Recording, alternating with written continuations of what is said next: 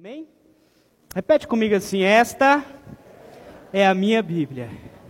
Eu sou o que ela diz que eu sou. Eu tenho o que ela diz que eu tenho. Eu posso fazer aquilo que ela diz que eu posso fazer. Hoje eu serei tocado pela palavra de Deus. Eu audaciosamente confesso que a minha mente está alerta, que o meu coração está receptível, eu estou pronto para receber a incorruptível, a indestrutível, sempre viva semente da palavra de Deus. Eu nunca mais serei o mesmo, nunca, nunca, nunca. Senhor, esta é a tua palavra e nós pedimos ao Senhor que nessa noite o Senhor encontre o nosso coração como terra fértil, arada e preparada. Que o Senhor possa nos usar, nos abençoar, que o Senhor traga uma palavra sobre a nossa vida em todo o tempo, em nome de Jesus. Amém. E graças a Deus. Abra tua Bíblia comigo lá no livro de Oséias, o capítulo é 4, o versículo 6. Pode? Oséias, capítulo 4 o verso é 6. Quem achou diz amém. Vou guardar mais um pouquinho para que todos possam ler. Oséias, o capítulo é 4, o versículo é o 6.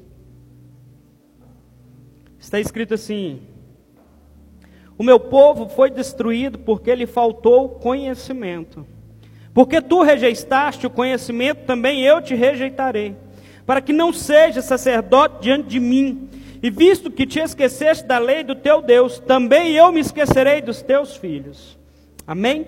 Pode se sentar. Fique à vontade. Pessoal, quase esqueci de um recado.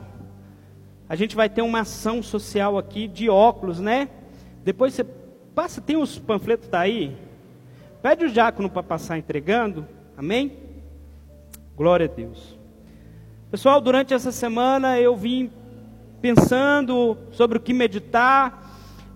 Deus falou comigo que talvez aquilo que eu estava pensando não era da forma que eu estava pensando, e eu fiz um banho e falei, cara, vou pregar sobre as casas que Jesus entrou, porque a última casa que Jesus entrou, Jesus celebrou a ceia, então talvez seja um ponto interessante, um tempo interessante de se falar sobre Santa Ceia. Mas dentro disso, Deus começou a ministrar nessa manhã no meu coração sobre a importância de ser corrigido, sobre a importância que Deus quer em corrigir os seus filhos para que nós possamos ir além. E nessa semana nós vivemos um fato muito interessante na igreja, ao qual nós fomos corrigidos. E quando nós somos corrigidos, aquilo que nós somos pula para fora, aquilo que nós somos vem à tona. E dentro disso eu queria falar um pouco com vocês. Quando a gente fala de rejeição. A gente precisa entender que rejeição é um dos sentimentos mais difíceis de encarar. Nós temos dificuldade de entender o que é rejeição, principalmente quando ouvimos de alguém que talvez o seu perfil não se encaixa com a nossa necessidade. Talvez de um entrevistador de virar e falar: "Cara, o seu perfil não é aqui para a igreja". Talvez por sermos rejeitados, por ser altos demais, por ser baixo demais, por ser forte, por ser cabeludo demais ou por ser calvo. Nós sempre somos rejeitados ou rejeitamos de acordo com aquilo que nós vemos.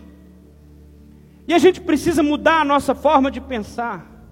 Porque nós julgamos e rejeitamos tudo aquilo que talvez pareça ser diferente da nossa expectativa e daquilo que nós criamos. A rejeição, ela é uma ferida emocional. Embora seja comum no nosso meio, não é simples lidar com a rejeição. E nós corremos muito risco de ser rejeitado. Hoje em dia, com carro, com ônibus, com a internet, com as redes sociais, o nosso âmbito de relacionamento se tornou muito maior. E quanto mais pessoas nós conhecemos, quanto mais nós nos expomos, mais nós estamos à mercê ou tendo probabilidade de talvez ser rejeitado.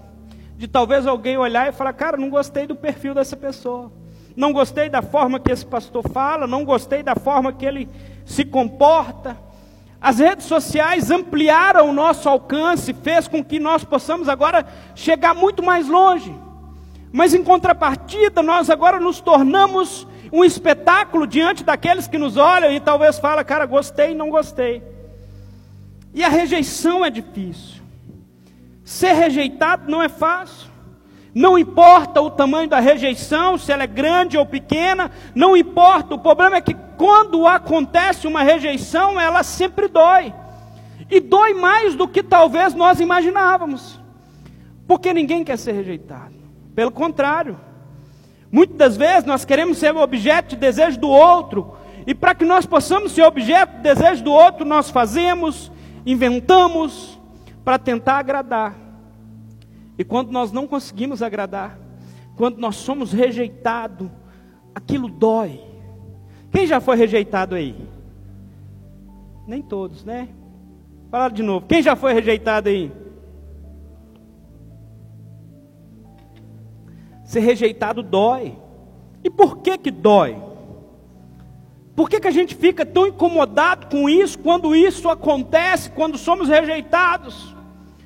Porque isso estraga o nosso humor, isso muda o nosso dia, e a resposta para isso é que os cientistas descobriram que as mesmas áreas que são acionadas no nosso cérebro quando nós sentimos a dor física, ela também é acionada quando nós somos rejeitados.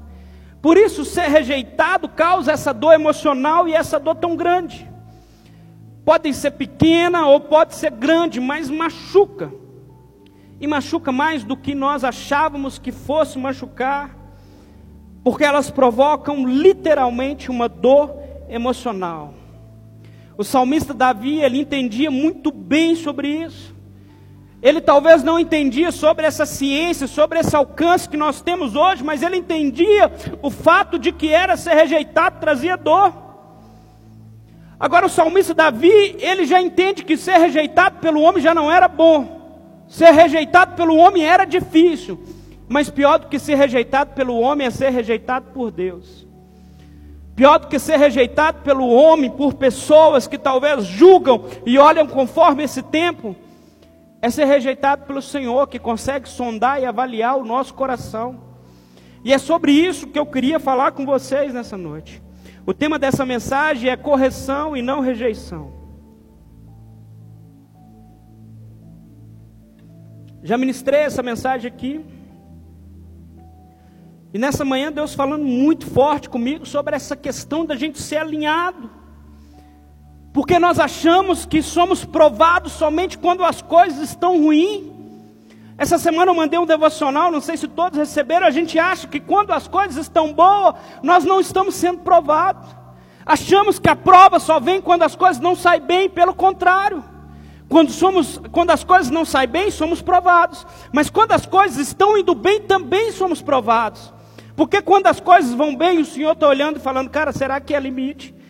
Será que Pastor Pedro chegou no limite ou será que eu posso acrescentar mais sobre a vida dele? A decisão é nossa. Estamos sempre sendo avaliados, embora as coisas andam ruim ou ande boa. Sempre somos provados. E as provações e as dificuldades, elas tendem a nos fazer a alcançar, a galgar lugares maiores. E por que, que a rejeição acontece? Por que, que nós somos rejeitados? Nós rejeitamos tudo aquilo que é diferente da forma que eu penso. Nós temos tendência a rejeitar o diferente. Temos tendência a rejeitar o outro que pensa diferente de mim. Rejeitamos às vezes pelo simples fato do que aquilo que os nossos olhos estão contemplando não agrada o nosso formato. Pelo fato de uma pessoa não agir da forma que nós queremos, da forma que nós esperávamos, rejeitamos tudo aquilo que não se enquadra no nosso padrão. E diferentemente de nós, que rejeitamos pessoas baseado naquilo que nós vemos por padrão, por forma, Deus também rejeita pessoas não com o nosso crivo, com o nosso critério, como o homem mede, mas Deus de forma diferente, ele rejeita todo aquele que se peca e não se arrepende do pecado. A Bíblia fala em Hebreus que o nosso pecado faz separação entre nós e o nosso Deus. E o que, que pode fazer com que Deus rejeite o homem se chama pecado. Deus nos aceita da forma que nós estamos. Eu não sei como você veio para Cristo, mas quando você levantou a sua mão e aceitou Jesus, Jesus te aceitou com um pacote inteiro. Deus te aceitou com seus vícios, com suas malícias, com seus coisas ruins, com todo esse pacote que vinha junto. Mas Deus te aceitou e agora Deus coloca uma proposta e fala: olha, embora você venha conforme você está, não fique conforme você está. É necessário que haja uma mudança, que haja transformação. A gente precisa mudar. Aceitamos Cristo Jesus e agora precisamos ser transformados. A nossa vida precisa ser transformada. Porque senão a gente vive um tempo de ser perdoado e nunca transformado. Como assim, pastor? Ser perdoado e nunca transformado. Eu não sei quanto tempo você está aqui na igreja, ou digo no Evangelho, eu não sei quanto tempo você já aceitou Jesus, mas quando nós aceitamos Jesus, todos os nossos pecados foram perdoados. Nós declaramos que agora somos uma nova criatura, decidimos não mais viver uma vida de pecado. A vida cristã não nos governa mais, nós fomos designados para ser um novo tempo.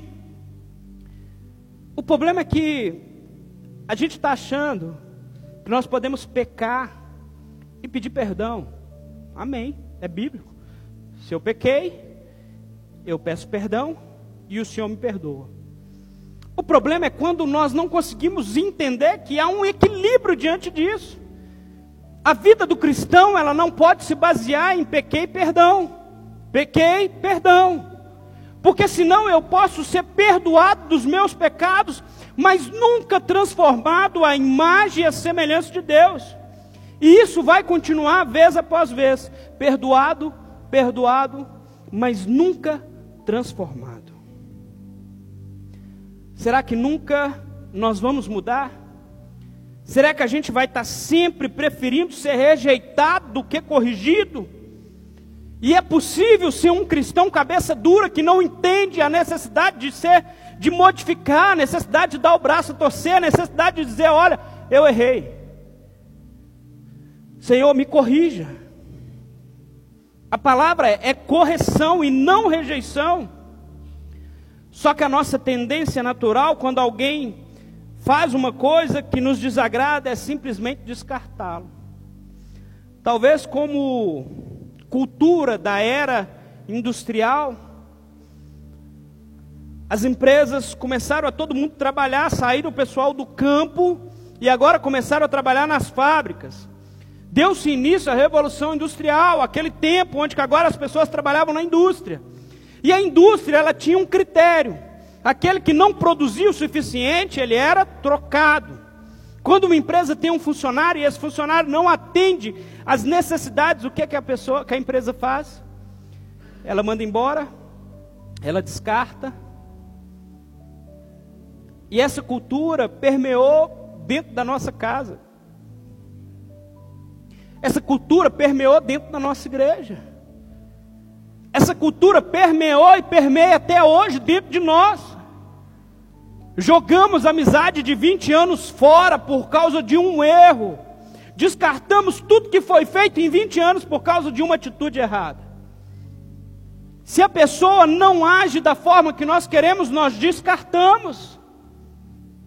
O nosso ciclo de amizade costuma funcionar o seguinte: somente quem me agrada, somente quem faz da forma que eu quero, somente quem está alinhado comigo.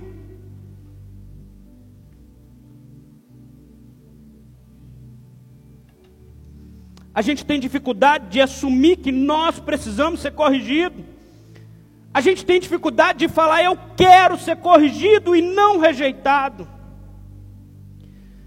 A gente precisa entender onde que eu estou errando. Eu quero que o Senhor me ensine como que o Senhor vai nos ensinar, nos corrigindo. A gente precisa ter, nos colocar diante do Senhor com uma oração e falar: Deus, que a rebelião do meu coração caia por terra, que os anseios do meu coração, que está em desacordo com a tua vontade, caia por terra. Mas nós queremos viver o princípio do prazer, queremos viver a nossa vontade. Sendo que a gente precisa nos expor para Deus e falar: Deus, eu preciso que o Senhor me trate. O pai corrige o filho, é quem ama. Então, se você é filho de Deus, por que, que Deus não pode te corrigir?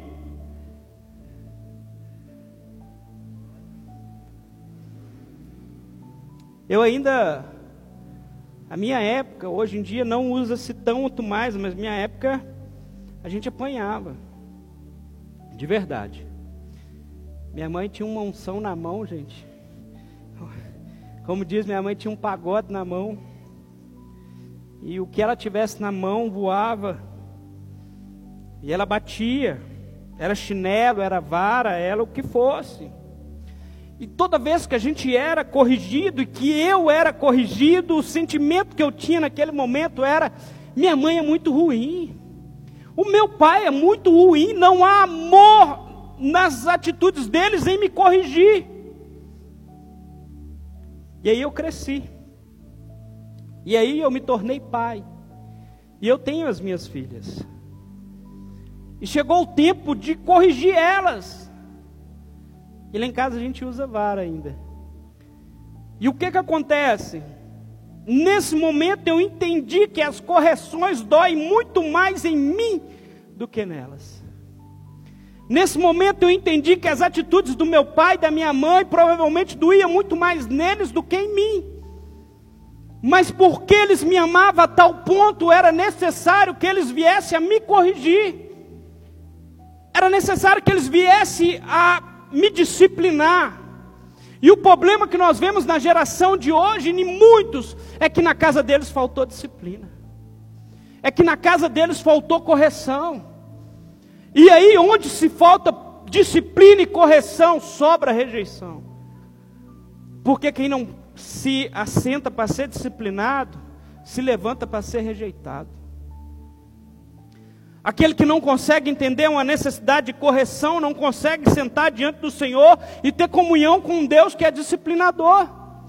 Ou talvez nós estamos pensando, gente, estou falando e estou ouvindo, talvez nós estamos pensando que a nossa vida é boa demais, que nós somos crente demais, que nós somos os, desculpa a palavra, os fodão de crente, que a gente não precisa ser corrigido, que não há nada na nossa vida que precisa ser transformado.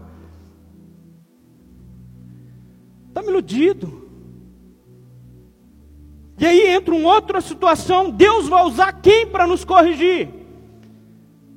Está achando que Deus vai descer encarnado, sentar com você e falar, queridão, tu está errando.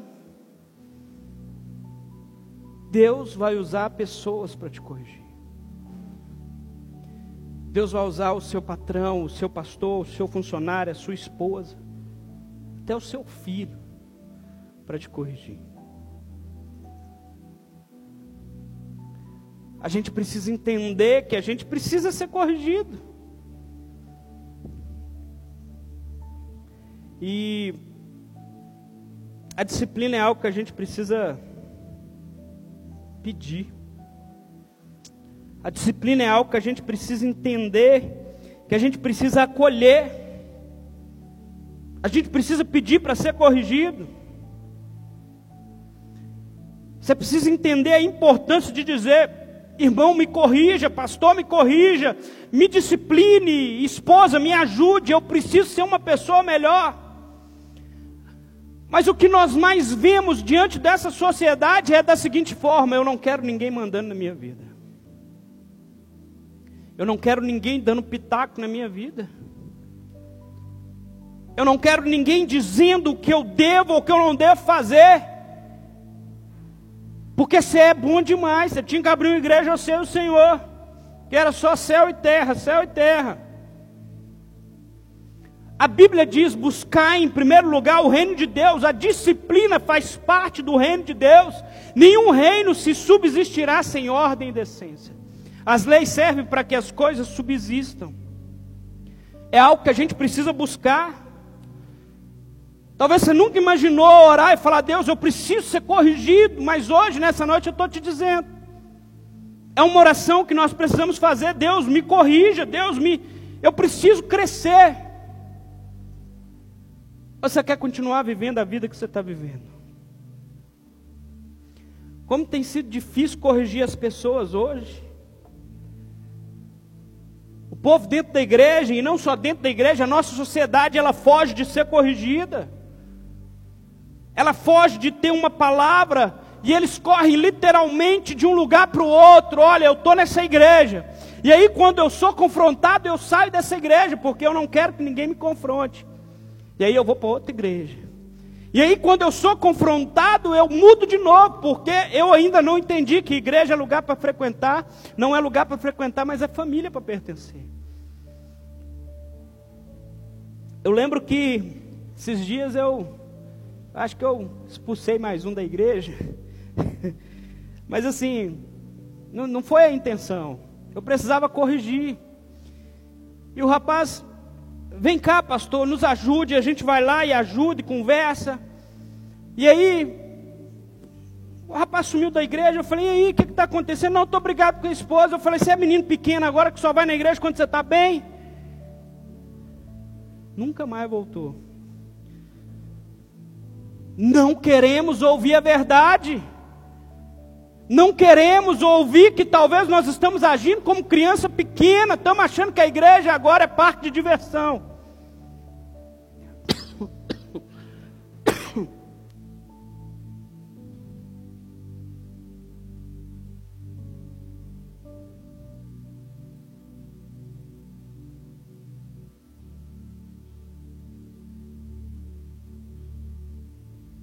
Aleluia. Acho que eu estou falando mais do que eu devia. Você quer conhecer. Existe um ditado popular que você quer conhecer uma pessoa, dê poder a ela. E eu tenho um ditado cristão que é um pouco diferente. Você quer conhecer um crente de verdade? Corrija ele. Porque quando você corrige um crente, aquilo que dá dentro dele vai pular para fora. E aí você prepara, porque pode ser que ali dentro há uma ovelha, um cordeiro. Mas pode ser que ali dentro tem um bode. E quando ele sair, ele vai sair enfurecido, querendo te dar a cabeçada. As pessoas não querem ser corrigidas. Não queremos ser confrontados. Não queremos reconhecer a nossa necessidade de correção, de ser alinhado diante do Senhor. Hebreus capítulo 13, versículo 17 diz assim: Obedecei a vossos pastores e sujeitai-vos a eles porque eles velam por vossas almas como aqueles que hão de dar conta delas, para que o façam com alegria e não gemendo, porque isso não vos seria útil. Eu quero que você me corrija e não me rejeite. Eu preciso ser corrigido pelo Senhor. E essa semana a gente viveu uma particularidade aqui na nossa igreja.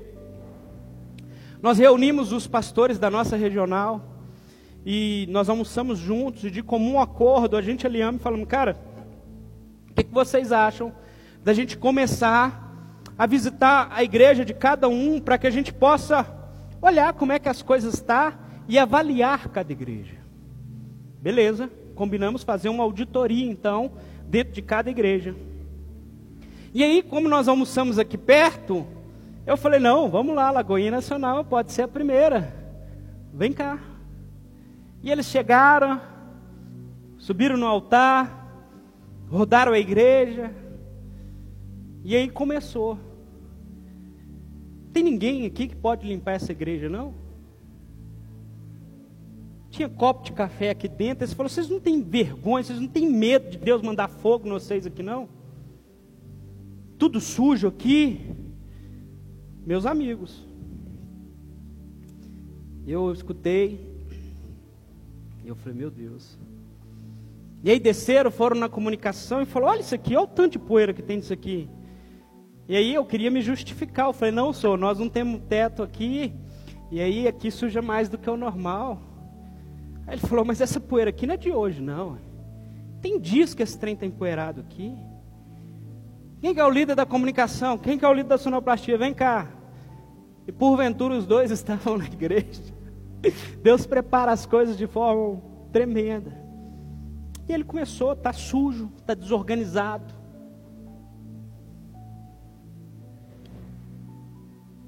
A minha vontade talvez era de virar para ele e falar: rapaz, Quem manda aqui sou eu. E eu olhei e falei assim: Amém, Senhor, eu aceito ser corrigido. Fala tudo que não está bom aí que eu vou melhorar. Naquele momento eu poderia talvez me ter me rebelado e falado assim: quem é você para falar comigo? Mas a igreja é do Senhor. E a gente precisa entender a necessidade e a importância da gente ser corrigido. Entender que não só eu, mas todos vocês fazem parte dessa casa. Todos vocês são responsáveis pela limpeza, pela manutenção e pela a disposição dessa igreja. Pastor, eu não vejo assim, é porque talvez você vai num dia numa igreja, em outro, você não tem senso de pertencimento, filho. Ou talvez você não tem compromisso nem com sua casa. Porque a gente precisa entender que nós somos responsáveis, todos nós, em chegar e ter uma igreja limpa, e ter um café passado, e ter um banheiro arrumado. Ninguém quer um lugar ruim. Só que o que, que tem acontecido? A nossa mentalidade de igreja tem sido uma mentalidade é, frequentativa, onde eu me dirijo para uma igreja querendo o melhor que ela pode oferecer e é o mínimo que eu posso gastar. Eu quero tudo que tem de bom, mas não quero me oferecer nada, eu não quero me envolver. E quando eu não me envolvo, eu não faço parte. Não gera em mim senso de pertencimento. Quando nós olhamos para o contexto de história desse tempo, a gente precisa entender que nós precisamos ser corrigidos, nós precisamos aceitar essa correção. E quando eu não aceito essa correção, o que, que acontece? Efraim é um nome carinhoso dado por Deus a Israel. Efraim está sempre entregue aos ídolos, deixá-lo-ei. A nação de Israel mais uma vez tinha se desviado dos caminhos apesar de toda a prosperidade que estava acontecendo naquele tempo. O tempo de Oséias não foi um tempo ruim para o povo, era um tempo onde a nação de Israel estava próspera, era um tempo onde as coisas talvez estavam indo bem, e Deus levanta Oséias para profetizar diante daquele povo, para virar para eles: olha, talvez você está achando que as coisas estão indo tudo bem, mas as práticas de vocês têm subido às narinas do Senhor e têm sido reprovado. Por fora parecia estar tá tudo bem, mas por dentro estava podre. Estava se apodrecendo por causa da idolatria do povo, por causa dos deuses, por causa que aquela nação agora estava se prostituindo e prostituindo no quesito que Deus não era o único Senhor da vida deles. Eles tinham outros deuses. Era necessário então que Deus levantasse para corrigir aquele povo. Era necessário que Deus trouxesse eles de volta, de falasse: olha, eu preciso trazer vocês de volta. Abra sua Bíblia comigo em Oséias, no capítulo 5. Vamos ler a partir do versículo 12.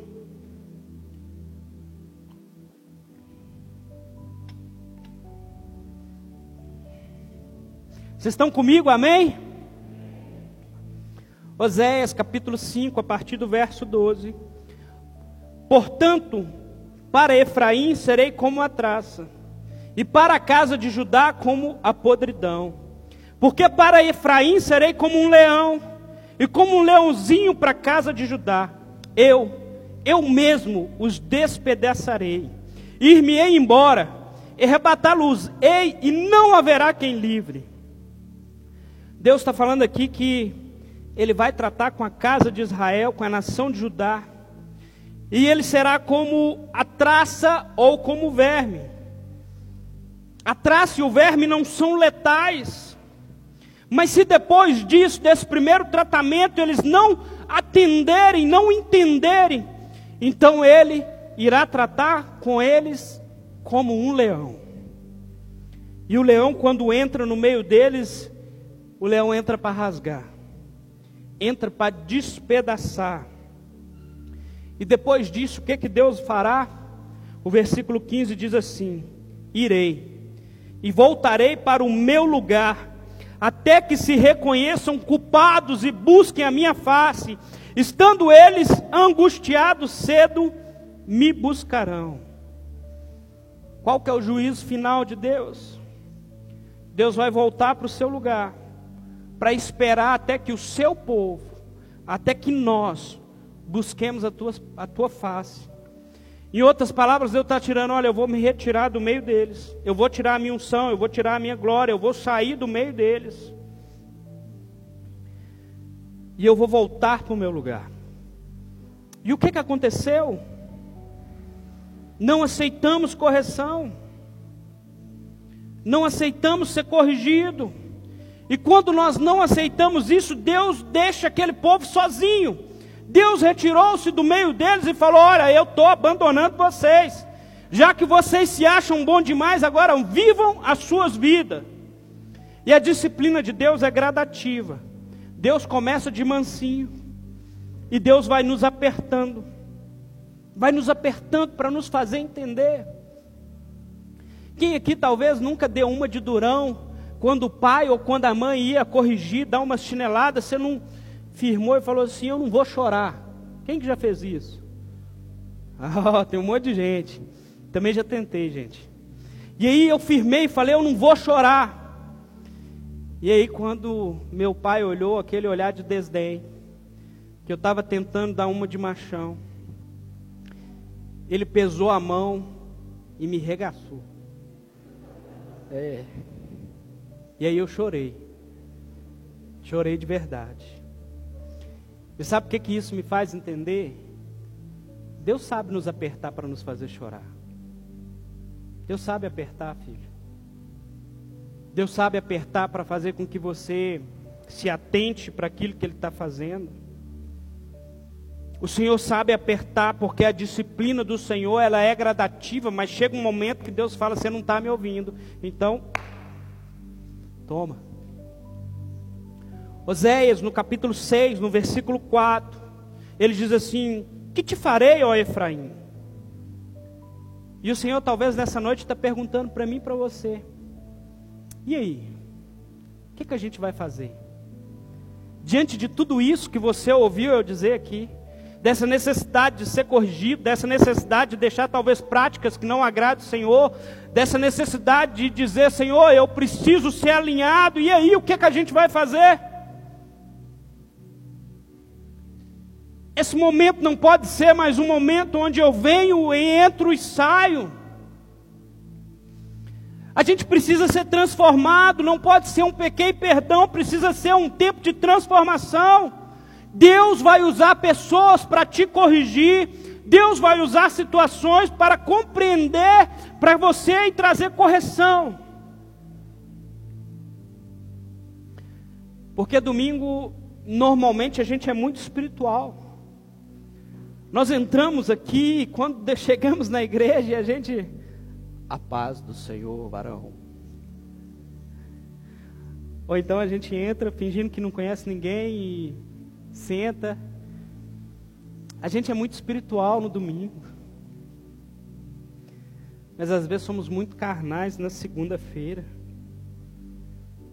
Somos movidos talvez por um ambiente físico quando deveríamos ser movidos pelo ambiente espiritual. Estamos permitindo que o físico dite o que somente o espiritual tem capacidade de fazer, que é nos transformar de dentro para fora. Precisamos deixar de lado as nossas vontades para viver a vontade do Senhor.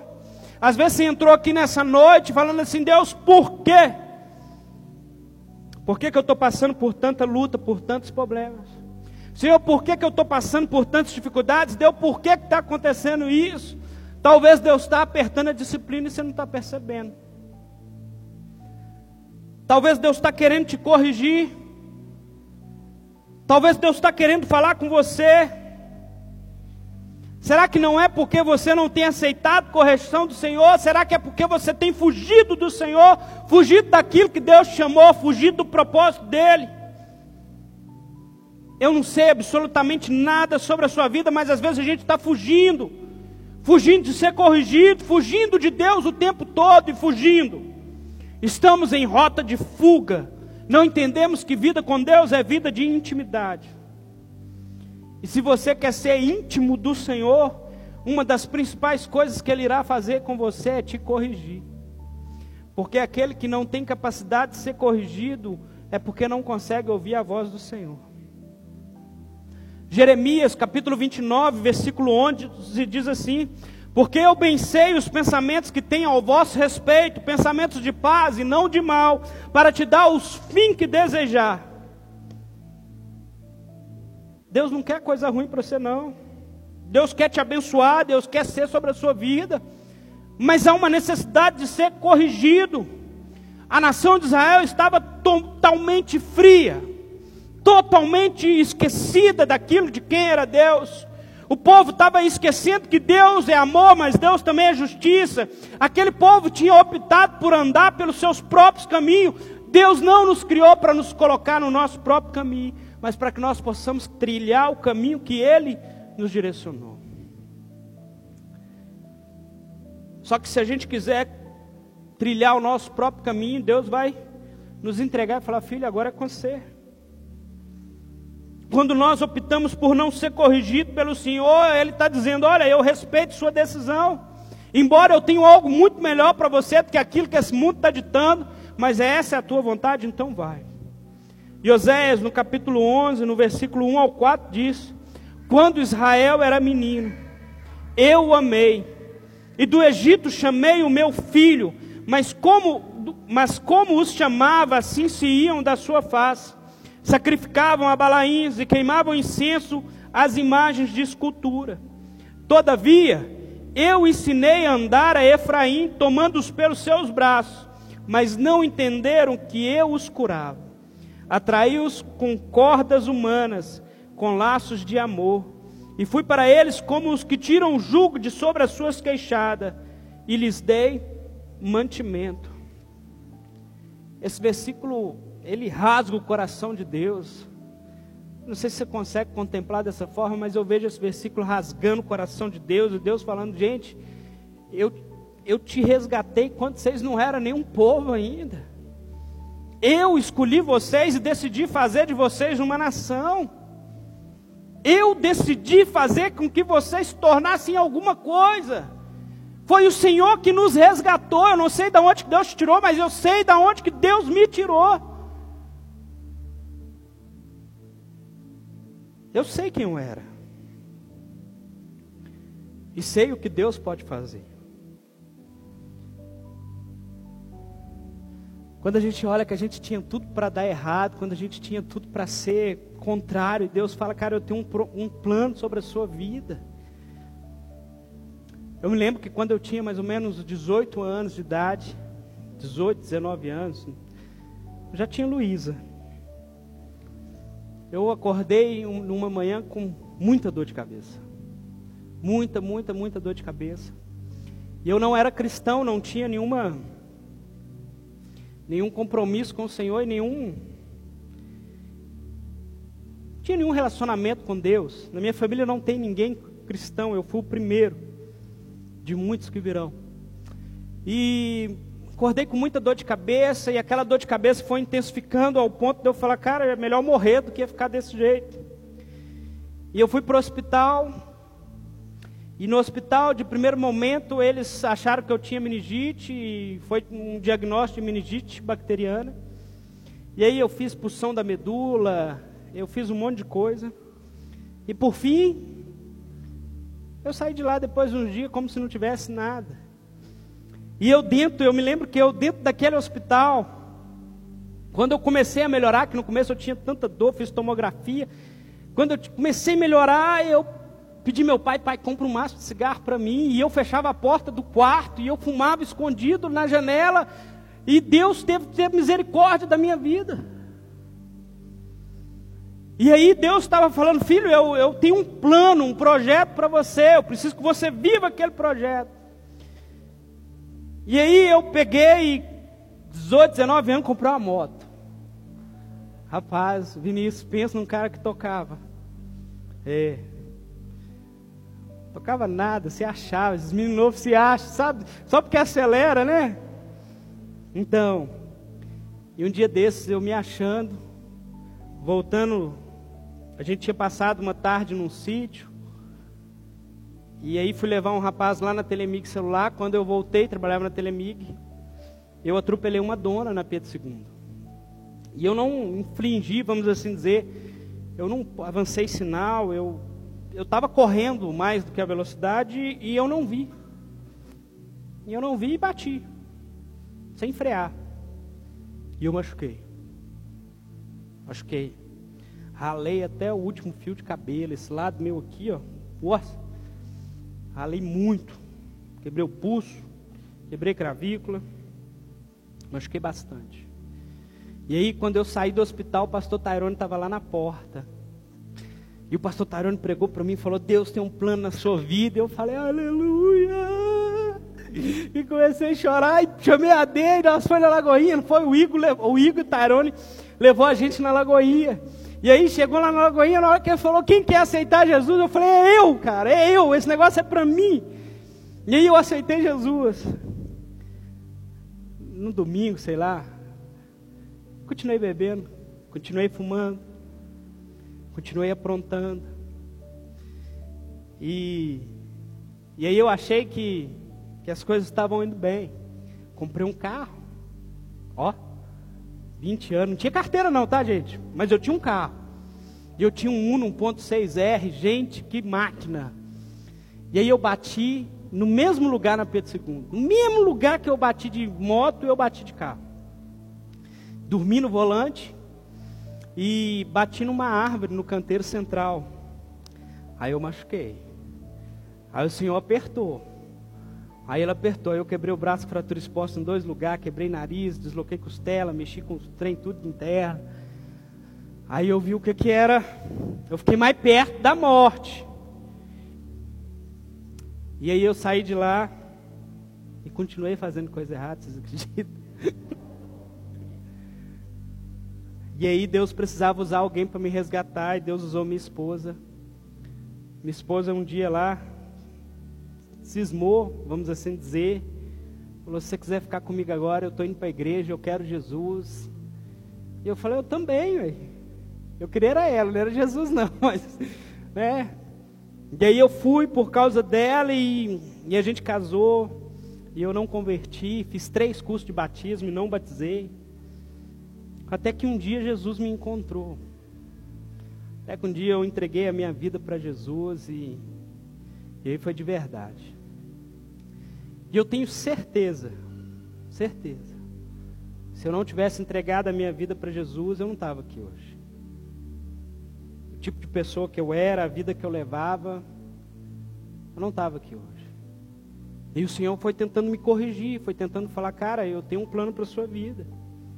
Eu preciso que você saia dessa vida que você está vivendo, que você entre debaixo desse plano de Deus. Existe graça ainda sobre a sua vida, mas eu preciso que você se posicione, porque até quando seria um pequeno perdão? Até quando seria uma vida que não transforma, uma vida que não que entende a graça do Senhor por não morrer num acidente, mas não transforma a vida a ponto de falar, cara, então eu mudo a minha vida para mim me alinhar com a vontade do Senhor. E talvez você está aqui hoje, talvez você tenha uma história muito pior do que a minha, ou parecida com a minha. Ou talvez você não precisou passar por nada disso, glória a Deus por isso. Mas Deus quer falar com você. Deus espera um posicionamento da sua vida. Deus espera que você mude de posição. E o tema que nós falamos hoje é correção e não rejeição. O que, que você está esperando para mudar de vida? que, que você está esperando para que o Senhor possa fazer mais através da sua vida? Nós precisamos entender que a graça do Senhor é algo fantástico, mas não existe hipergraça. A gente precisa se arrepender, a gente precisa mudar a nossa vida, e a gente precisa decidir andar como Cristo andou. Essa noite é noite de Santa Ceia. Se coloca sobre seus pés. É noite que nós vamos renovar a nossa aliança com o Senhor. É noite o qual nós vamos declarar que nós temos uma aliança, que nós não vivemos de graça, de pequeno e perdão, mas que nós somos transformados. E porque nós somos transformados, porque nós entendemos esse evangelho, nós renovamos a nossa aliança com Cristo. Feche teus olhos. Eles vão estar cantando louvor, e enquanto isso eu queria que você pudesse começar a meditar muito além daquilo que a minha, minha, minha voz, aquilo que eu preguei, aquilo que eu falei, mas aquilo que Deus quer ministrar no seu coração. Talvez você identificou com muita coisa aí, e nessa noite Deus quer falar com você, amém?